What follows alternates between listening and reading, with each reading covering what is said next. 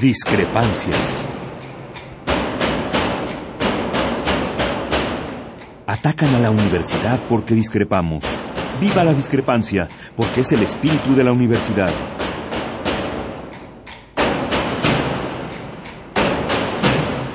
Martes de Discrepancias. Conduce Miguel Ángel Velázquez.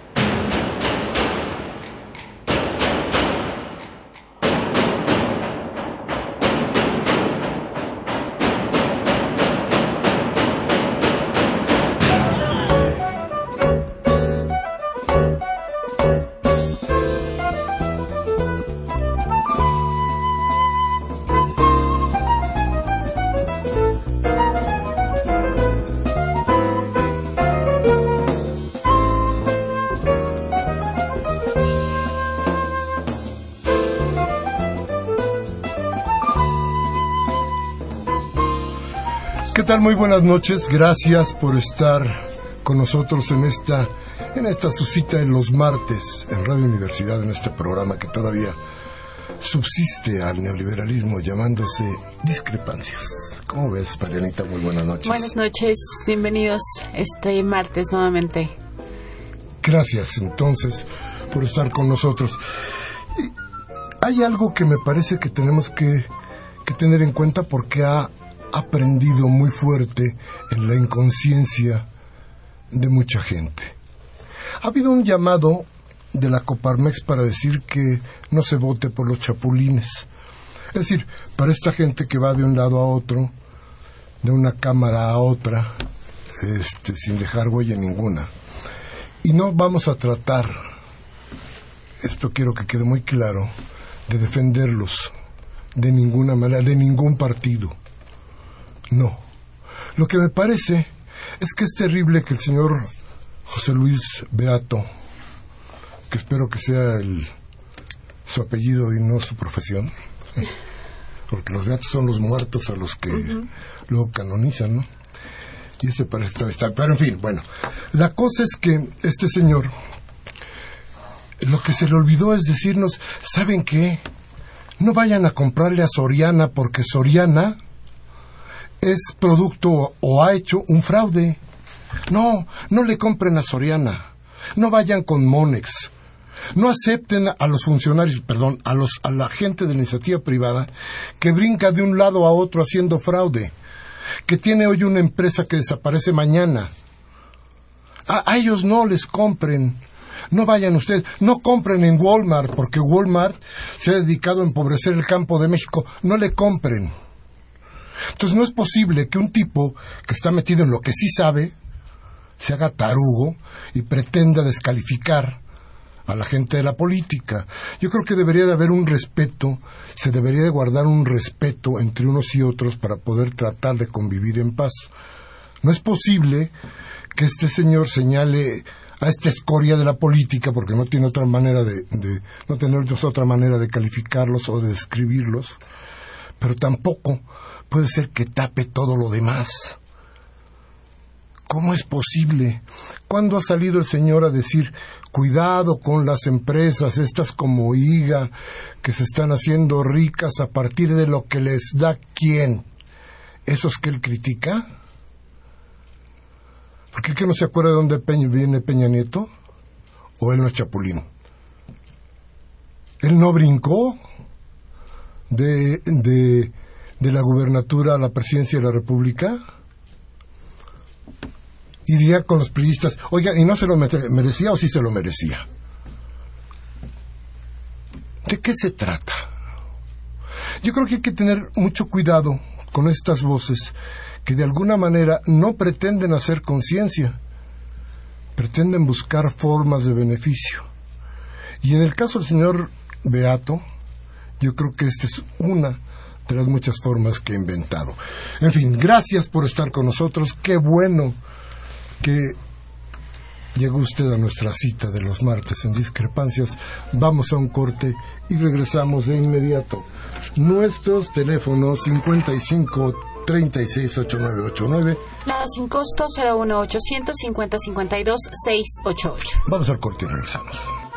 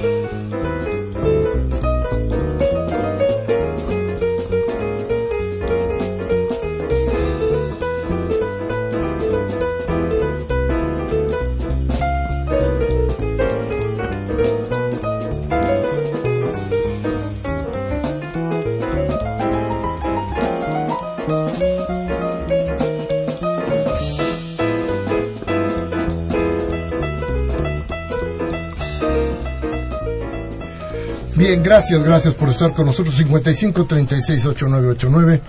La sin costo 01 850 52 688. Llámenos. Bueno, y además del, del señor Beato, piense usted que hoy ya estuvo puestísimo en una en una en un acto para refrendar al título de algún panista que se iba a regresar como Chapulín hacer lo que tiene que hacer en política este cuál congruencia y, y bueno me estaban diciendo nuestros invitados que son de lujo y que no se acuerdan del maestro Madero ya regresó ya regresó a lo suyo en fin vamos a, a, tocar este tema porque yo creo que vienen muchas cosas. ¿Ha oído usted hablar del panal?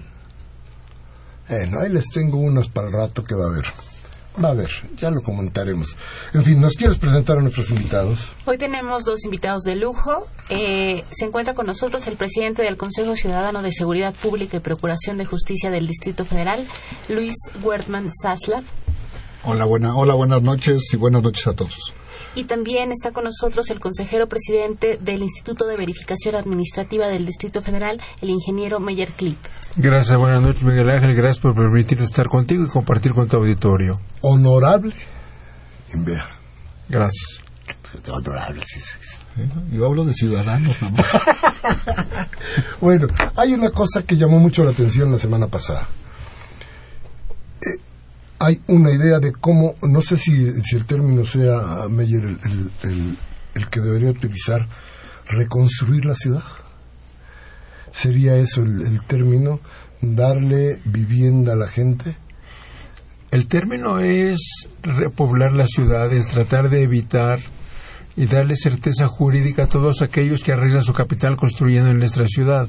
Por eso el jefe de gobierno, doctor Miguel Ángel Mancera, mandó una iniciativa para un reglamento de construcciones en el cual se eliminan muchísimas causas de clausura y suspensión de las obras a efecto de que todo aquel que construye pueda seguir construyendo y si comete un pecado menor, por llamar la palabra pecado entre comillas, que pueda seguir operando y no haya necesidad de suspenderlo y clausurarlo. ¿no? Realmente es un proyecto ambicioso, es una idea, el jefe de gobierno quiere que esta ciudad sea repoblada, que sea un, hacer policéntrica, es decir, hacer centros de desarrollo y tratar de que se construya en esta ciudad. Y una de las maneras de construirlo es darle certeza jurídica a todo aquel que quiera arriesgar su capital en esta ciudad, Miguel Ángel.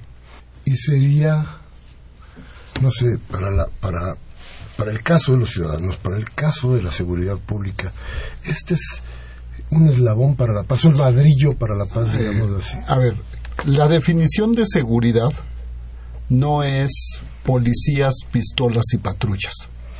Seguridad es que tengamos acceso a la salud, a los servicios de salud dignos, que tengamos acceso a la educación digna, que tengamos acceso a la vivienda y que no como jóvenes, como parejas nuevas, como nuevas familias, nos veamos en la necesidad de ser expulsados de nuestra ciudad, como tristemente ha pasado pues en las últimas décadas, que nos hemos tenido, y yo diría nos hemos tenido que ir a vivir al Estado de México, en algunos casos, al Estado de Hidalgo, en otros casos. ¿Por qué?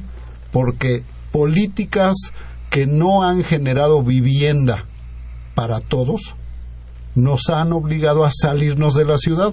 Y entonces, ¿qué nos está sucediendo? Se nos empieza a despoblar muchas áreas de la ciudad y eso empieza a volverse un generador de delincuencia. Claro. ¿Tenemos información de cómo se despobló la ciudad? ¿De qué ha pasado, Mayor Clip? La verdad, eh, no se nos olvide que en esta ciudad hay un 50% de gente que viene a trabajar a la ciudad todos los días. Es decir, habemos, no sé, habrá 8 o 9 millones de habitantes en la Ciudad de México que, que viven y pernoctan aquí y vienen otros 4, 5, 7 millones, 8 millones más que vienen todos los días a trabajar. E, esa, esa población que viene a trabajar en el DF debería tener vivienda en el DF para vivir en el DF. Es decir, y como muy bien dice Luis, por acceso a viviendas económicas, etcétera, se van lejos de la ciudad y viajan dos, tres horas para ir a trabajar de ida y vuelta. Imagínate pasar tres, cuatro horas horas diarias de tu, de tu día de transporte, además, además del costo en dinero, el costo en tiempo, el costo hombre, llegar a tu casa prácticamente a dormir. Entonces el jefe de gobierno con esas modificaciones está tratando de hacer que la gente en esta ciudad, incluso hace, ayer o antier acaba de, dar en el INVI propiedades, unidades habitacionales para que la gente venga a vivir a esta ciudad. Entonces la idea de reformar las causas de sanción y clausura va tendiente en ese sentido, Miguel Ángel, en el sentido de que todo aquel que construye puede estar tranquilo jurídicamente de que su obra no será, entre comillas, afectada desde el punto de vista con una suspensión o una clausura y que puedan seguir operando trabajando y queremos que vengan a esta ciudad donde hay certeza jurídica, donde la dirección del jefe de gobierno, doctor Miguel Ángel Mancera, va en este estricto, en estricto apego al derecho, alentar que la gente venga a invertir en esta ciudad. Y esta es una de las salas más importantes, pero hay otra, la corrupción.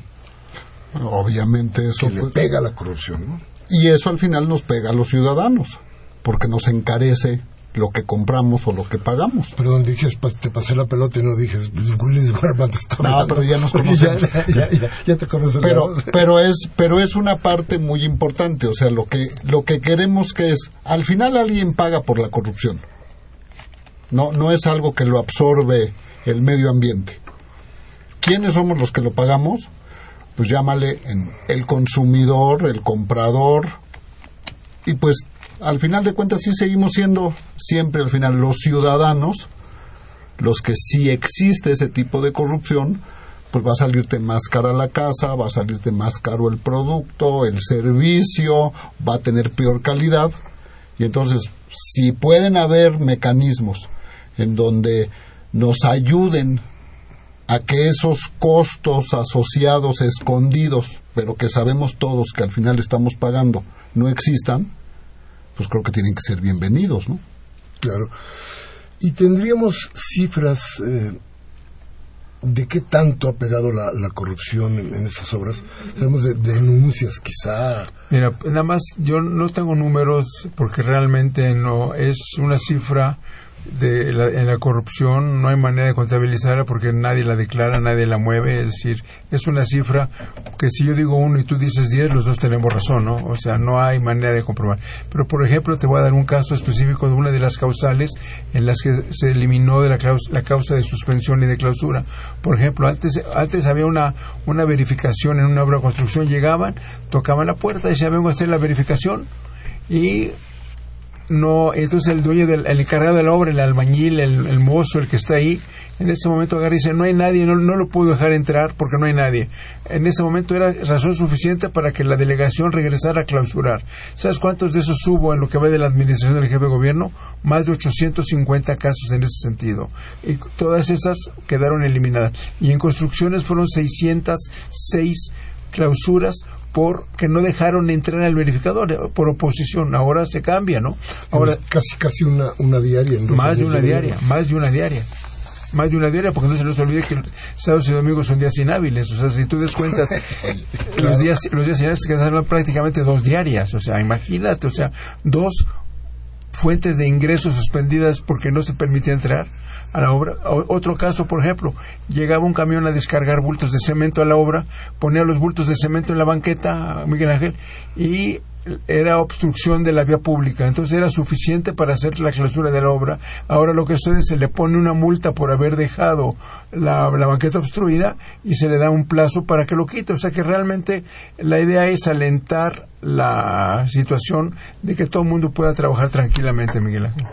Y yo creo que ustedes en el ustedes en el grupo ciudadano están viendo otras cosas, Luis Garman, están viendo qué, es, qué pasa con esto, con la corrupción, y tendrán que medir inmediatamente qué pasa cuando baja esto, ¿no? Bueno, oye, ante todo, y si nos lo permites, como siempre nos lo has permitido, recordar que tenemos una línea ciudadana para que denunciemos que es el 5533 5533 o lo puedes hacer todavía más sencillo asterisco 5533 o también desde tu teléfono celular puedes mandar un mensaje de texto, video o fotografía al solamente al 5533. ¿Qué hacemos con esto? Esto hablando en el caso del INVEA el INVEA estuvo dispuesto a firmar un convenio con el Consejo Ciudadano. ¿Para qué? Para que la línea de denuncia del Consejo Ciudadano se vuelva la línea de denuncia del INVEA. Y entonces cuando alguien tenemos algo que decir, nos estamos comunicando entre iguales, entre pares, no estás comunicándote eh, a una oficina de gobierno, no te estás comunicando con alguien que no es parte de, o sea, todos somos parte de la sociedad, pero en este caso, que estás hablando con alguien igual que tú y que yo, con otro ciudadano, y lo que hace el Consejo Ciudadano, cuidando siempre la confidencialidad.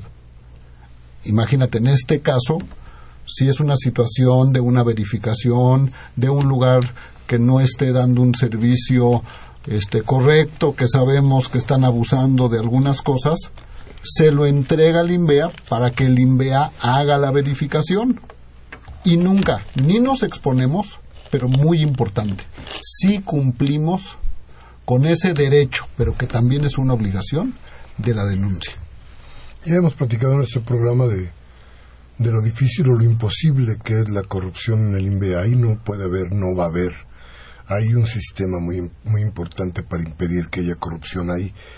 Pero, ¿y, ¿y cómo les va con la cosa de la, de la construcción? A ver, podríamos tener una idea, por ejemplo, de cuánto se encarece una obra por estas. No se nos olvide, Miguel Ángel, que la facultad de verificar las obras y construcciones es facultad intrínseca de la delegación.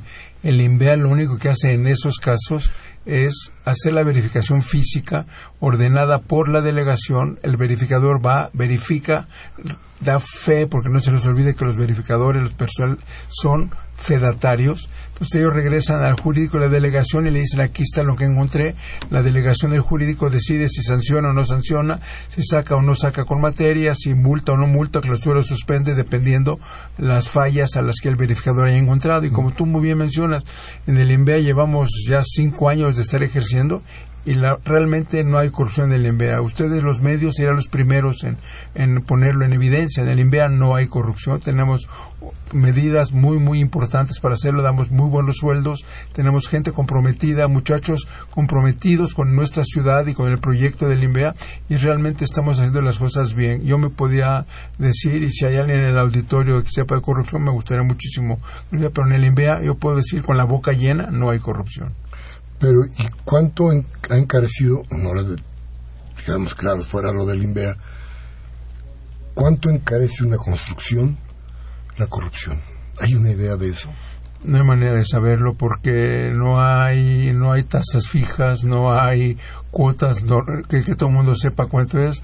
No, no, solamente en lo que entregan, sino en el tiempo de, realización de la obra, ¿no? Vamos a pensar en los 800 y tanto, 806 casos que hay de obras suspendidas. Hay un promedio hay un promedio de por lo menos 40 días, 30 días de la obra suspendida. O sea, tú ponte a pensar 800 obras, 30, 800 obras o 600 obras, 800 establecimientos cerrados 30 días o más, pero un promedio de 30 días. ¿Cuánto cuesta eso, no?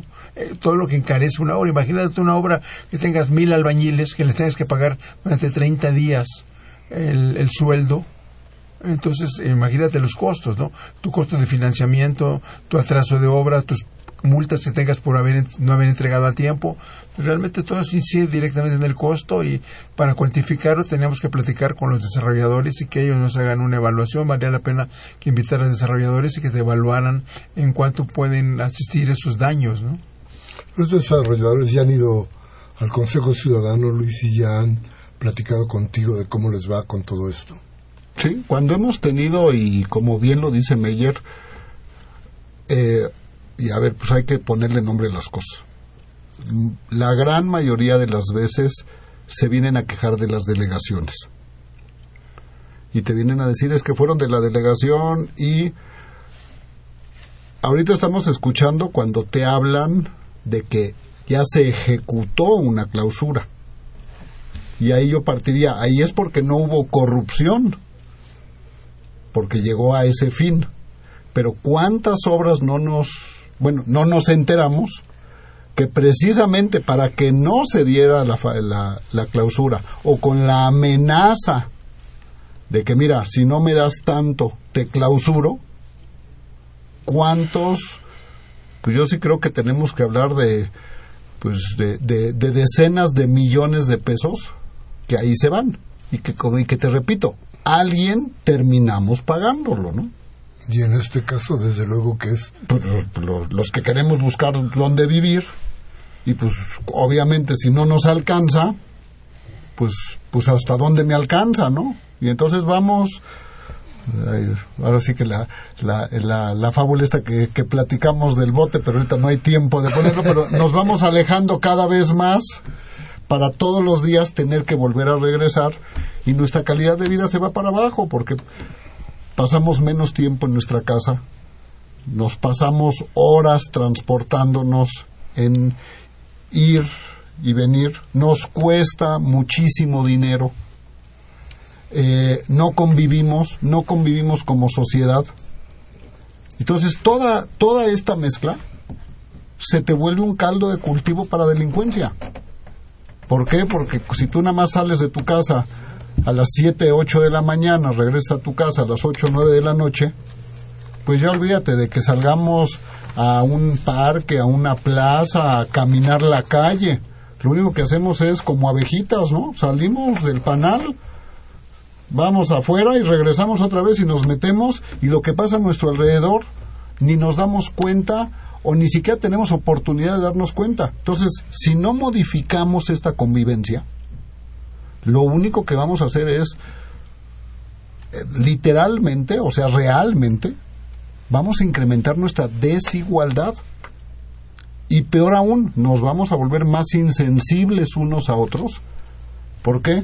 Porque llegas tú y te encierras en tus cuatro paredes y no sabes tú que de veras el dueño de la calle, el dueño de la banqueta, el dueño del parque, el dueño de la plaza, somos nosotros los ciudadanos. Y que eso es una extensión de nuestra casa. Pero pues cuando no lo podemos tener, pues ni siquiera nos pasa por la cabeza el que eso es de nosotros también, ¿no? Claro, correcto. Vamos a ir a un corte y vamos a regresar con usted para preguntarle a Meyer Clip. Bueno, pero aquí lo que todos los del DF decimos es ya no cabemos.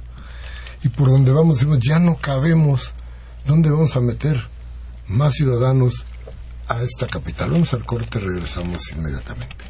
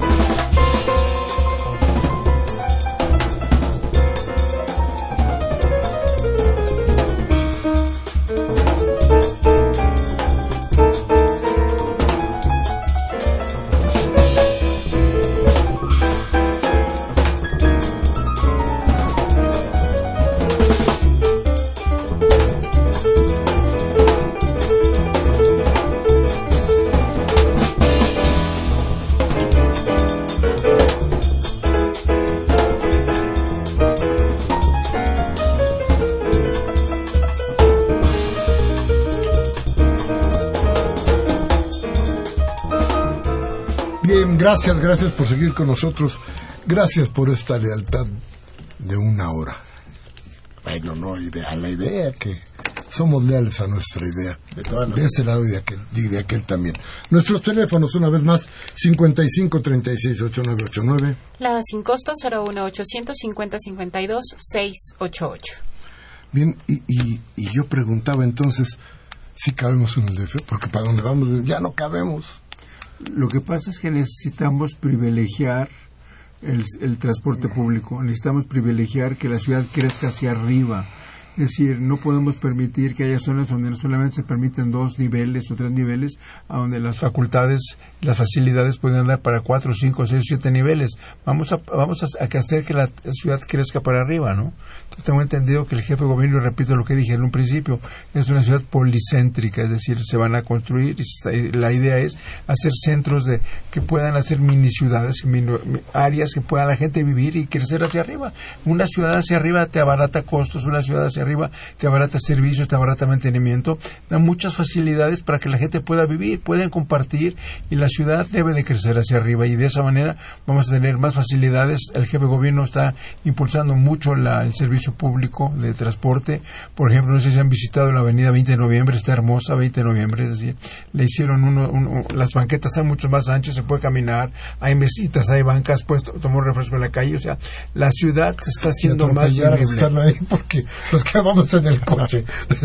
qué barbaridad, ¿qué es esto? No, pero hay, hay, que, hay, que, hay, que, hay, que, hay que promover el servicio público, es decir, el, el Metrobús está funcionando muy bien, viene una nueva línea del metro, o sea, realmente la ciudad está creciendo y creciendo bien, está bien dirigida y creo que con estos planes y estas modificaciones que se están haciendo va a alentar a que la gente invierta en la ciudad. No se nos olvide que por cada empleo que se genera en la construcción hay 37 o 39 empleos indirectos que inciden directamente. Entonces, imagínate, si se van a construir miles de metros en esta ciudad, pues va a crearse miles de empleos y la gente va a poder vivir aquí, ahorrarse tiempo de traslado y van a ser más felices. Seguridad más gente, más y obviamente que el modelo no es el modelo nada más avienta, perdón, edificios a lo tarugo y háganse como puedan.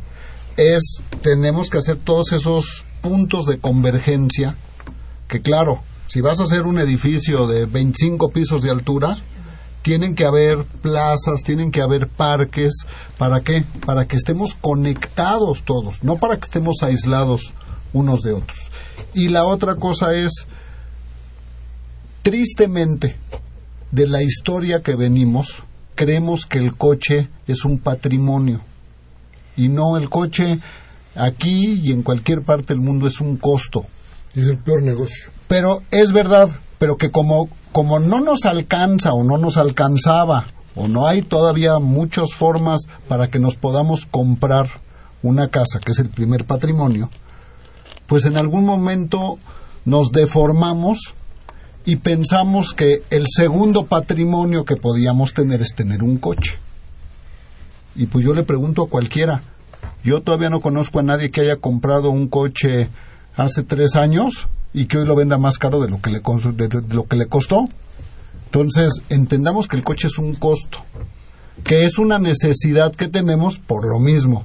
Si vives a 30, 40 minutos de distancia de donde trabajas, pues no te queda de otra. ¿Pero por qué?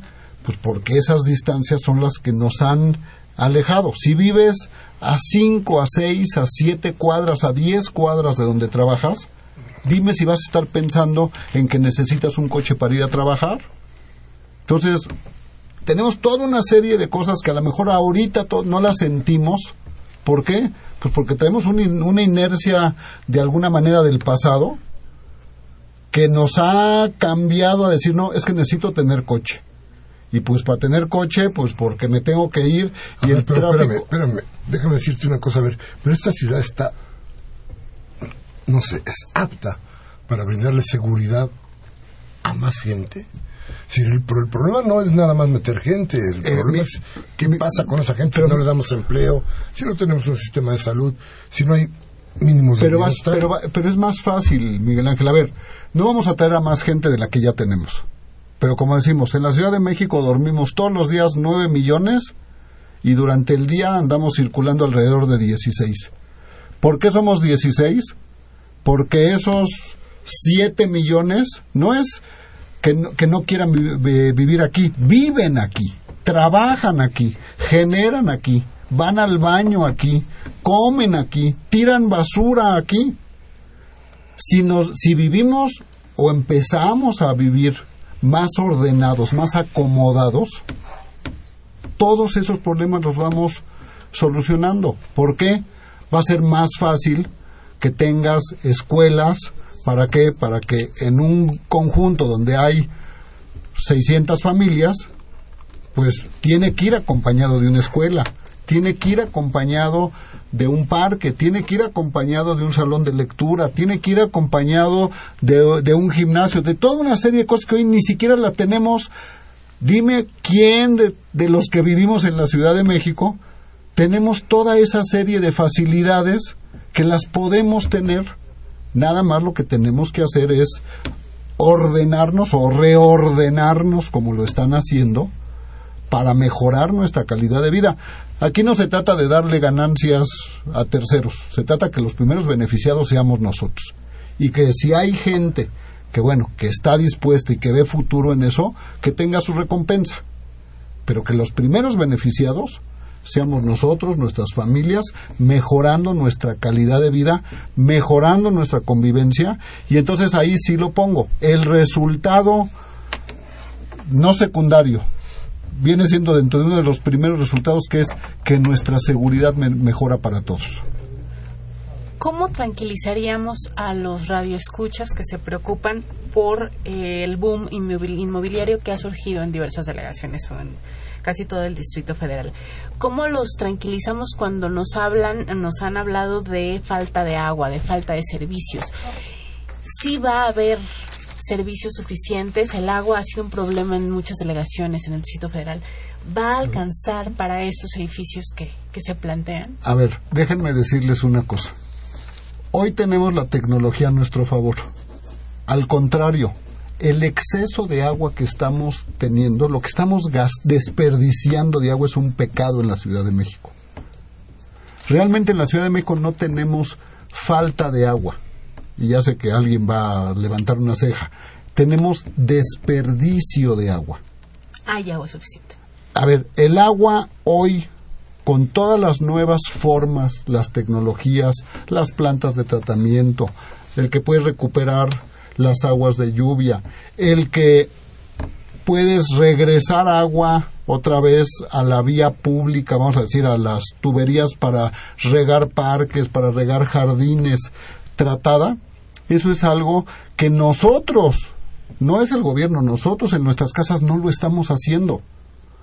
Hoy, díganme cualquiera que vivimos en un edificio de 15, 20 departamentos, ¿cuántos tienen planta de tratamiento?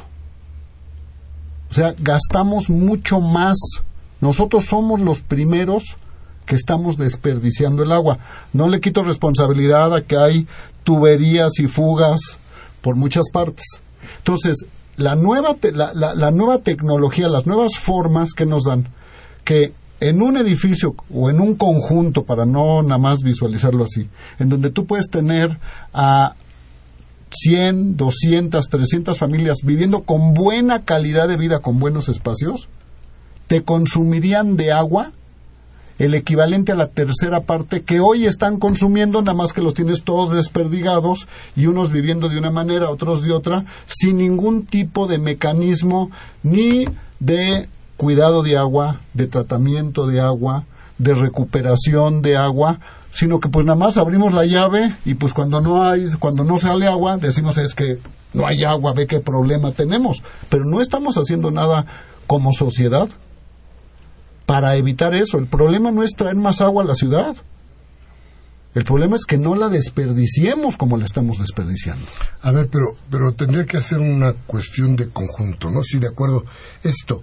Pero, ¿y los constructores están pensando en que tienen que hacer estas adecuaciones, por ejemplo, poner las, las cisternas donde haber un tratamiento, encontrar las formas de tener eh, la luz por medio de celdas, de, nuevas celdas, este, no sé, todo esto que tendría que hacerse, eh, supongo que como ya no hay las reglas que podrían llevar una clausura, deberá de haber unas nuevas reglas para, para pedirles o para exigirles que construyan a partir de ciertas bases que den una mejor calidad de vida? cada día la Secretaría de Desarrollo Urbano y Vivienda está pensando en cómo modernizar, cómo llevar la ciudad a buen camino. El jefe de gobierno está haciendo las modificaciones de cosas obsoletas, por ejemplo, el reglamento este tenía más de veintitantos años que no se adecuaba.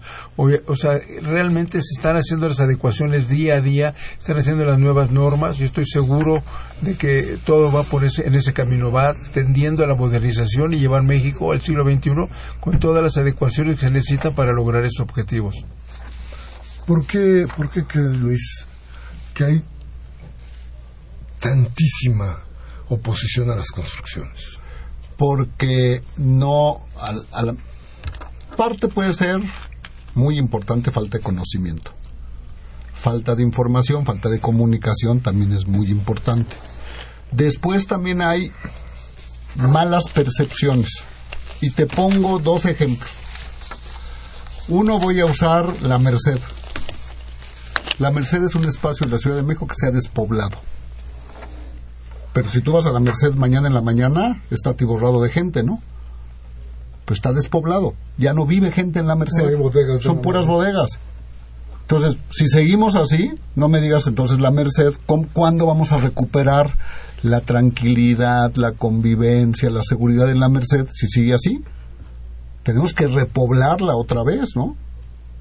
Y obviamente que como está ahorita, te garantizo que debe haberse agua desperdiciando por todos lados, debe haber mal drenaje, debe haber toda una serie de cosas que, que funcionan en contra de eso uso la Merced como un ejemplo que creo que la gran mayoría conocemos. Ahora me voy a ir a otro lugar, si quieres, a Polanco.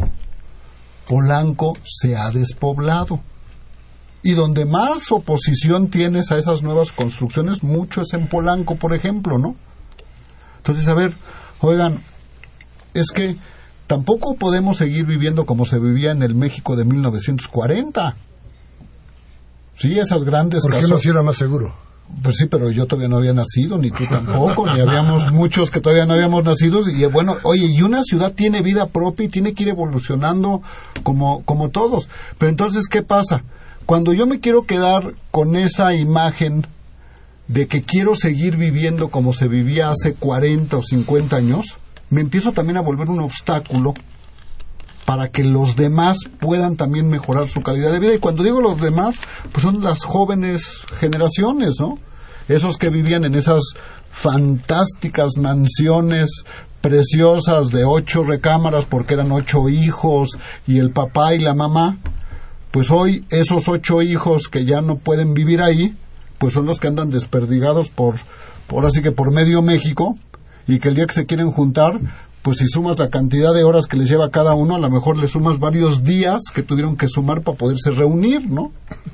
Entonces, por ahí tienes ejemplos muy claros de cómo creemos que estamos saturados, pero la realidad es de que nos estamos vaciando.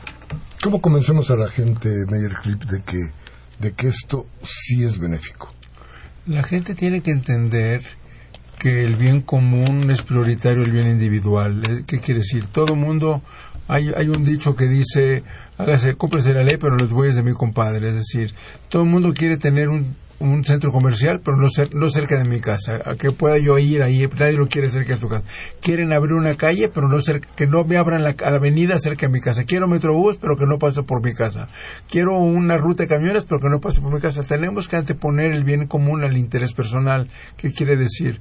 Si nosotros entendemos que esta ciudad tiene que crecer hacia arriba, si tenemos que entender que se deben de respetar los usos del suelo, que se debe de que normas actuales al siglo XXI en el que estamos viviendo y de que la infraestructura debe de ir acorde a eso que se va a generar o que se está generando, debemos estar tranquilos de que se van a hacer las cosas. El jefe de gobierno está bien, es bien intencionado, tiene la mente perfectamente lo que él quiere en esta ciudad y, lo estamos logrando. Es decir, esta ciudad va a ser una ciudad diferente dentro de cuando este, esta administración termine. ¿Qué habría del tema de la movilidad? Eh, yéndonos a las llamadas, tengo aquí una llamada de Roberto Galvez eh, de la colonia Joco y les pregunta, eh, que dice que junto a los edificios donde vive, que son de cuatro niveles, están construyendo torres de 22 pisos que van a tener 630 departamentos en la calzada México-Coyoacán. Él les pregunta, ¿cómo se va a movilizar tanto vehículo y tantas personas si se autorizan este tipo de construcciones? Ah, yo primero le preguntaría a Roberto que dónde trabaja él. y que cuánto tiempo hace él cada día en ir a en llegar a su trabajo. Y que si pudiera él tener una vivienda más cerca de donde él trabaja, si él tendría que estar preocupado por la movilidad, se iría caminando. En bici. O en bici, bueno, o en bicicleta para no hacer este comerciales, ¿no? Entonces, ese es el principio. Claro, si a Roberto hoy le lleva hora y media llegar de donde vive a su trabajo, pues sí, le debe de aterrar. Joco, es una, una, una, una, un ejemplo muy grave de todo esto de construcción. Ahí se está, se está haciendo prácticamente una nueva ciudad. Y el pueblo ha resentido terriblemente esa construcción. Pero no tenemos cómo mitigarlo, parece que no hay cómo mitigar todo esto, ¿no? Este, se construye, sí se construye, pero ¿y la demás gente, la que ya vivía ahí, qué le hacemos? No, no, pero es que, a ver, va de nuevo, ese reacomodo nos ayuda a todos. Porque el que ya vive ahí, ¿qué va a hacer? Esas, esos, esos nuevos desarrollos le tienen que generar oportunidades a la gente que ahí vive. Entonces, una de dos, o Roberto ya no se va a tener, va a conseguir otro tipo de trabajo, obviamente similar a lo que él tiene, cerca, ¿por qué? Porque ya va a haber más gente ahí. Entonces haces lo que nos comentaba Meyer, policéntricos, ¿no? Oye, ya, ya no es que nada más hay un hospital en la raza, ¿no? Bueno, Ya hay un grupo de hospitales, entonces ya no tengo que irme todo el tiempo a ese lugar, ¿no? Bueno, ahorita, ahorita el asunto es que el empleo no hay ni de ese ni de otro. Vamos a ir a un corte y vamos a regresar con sus llamadas para que después nuestros invitados le pongan la cereza al pastel. En fin, nuestros teléfonos 5536-8989. Lada sin costo 01 850 52 688. Regresamos en un momento.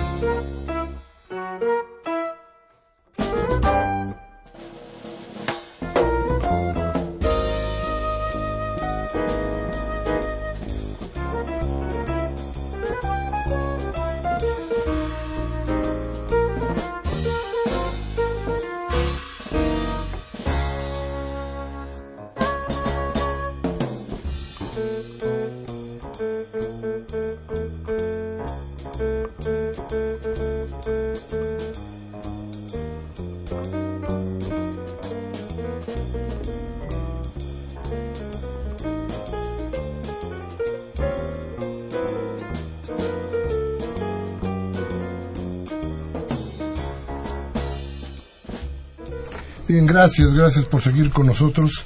Vamos a leer las llamadas, la voz de usted, que es lo más importante, desde luego, en este programa. Marianita. Rubén Pinto de Catepec nos dice, eh, pide que el 7 de junio, dice, el 7 de junio no debemos votar por chapulines, patanes, buitres, vampiros. Mejor no perdamos el tiempo y no vayamos a votar. Toing. No estoy de acuerdo. Castro. No estoy de acuerdo. Maridalia Castro de Álvaro Obregón dice, en Álvaro Obregón y Benito Juárez, grandes consorcios, constructores que no respetan ninguna disposición legal, constru. Constitu- cons- construyen. Los vecinos no hemos podido suspender estas obras por la corrupción del gobierno del Distrito Federal. Como consecuencia tenemos falta de servicios, agua, luz y demás pérdida del uso de suelo. Ahora, con lo que dicen los invitados, las construcciones grandes de grandes capitales tienen carta abierta para hacer lo que se les venga en gana.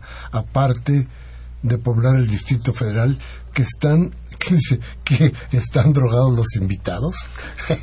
Vienen a destruir el paisaje, eh, el paisaje humano. El INVEA está plagado de corrupción, dice la señora Maridalia Castro. Me gustaría, Maridalia, si de veras hablas de corrupción en el MBA, me gustaría que lo vayas y lo digas al Ministerio Público, pongas una denuncia y con muchísimo gusto la autoridad correspondiente que lo vea. Es o que les llamara directamente a ustedes. Y o que, nos, o que nos llamara a nosotros al teléfono. El 5533-5533, donde las denuncias son anónimas.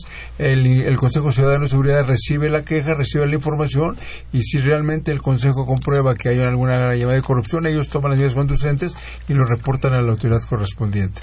Muy bien. Oye, y el paisaje, perdón, ahí que, que, veamos. Yo creo que el que no ha ido a ver el paisaje de todo lo que está sucediendo en el Estado de México y que tantos lugares aledaños que nos tuvimos que ir a vivir para allá porque no teníamos la posibilidad y la oferta en la Ciudad de México, esos sí son paisan, paisajes que creo que los deberíamos de ir a ver todos porque no es lo que queremos que eso sea ni nuestro futuro ni eso es calidad de vida. ¿eh? Perfecto. Elisa Castro de Álvaro Obregón eh, dice, creo que esta ciudad se está revelando como una ciudad insuficiente. El metro, los medios de transporte, la ciudad no permite edificaciones altas.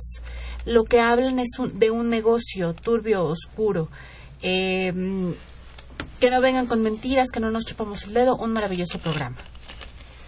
Everardo López de Coyoacán dice, recientemente, bueno, gracias primero por los conceptos, y recientemente dice, un desertor de la 27 zona militar envió una carta a distintos medios asegurando que él vio con sus propios ojos como el comandante de dicha zona militar mató con sus propias manos y su propia pistola a cinco de los 49 estudiantes de Ayotzinapa.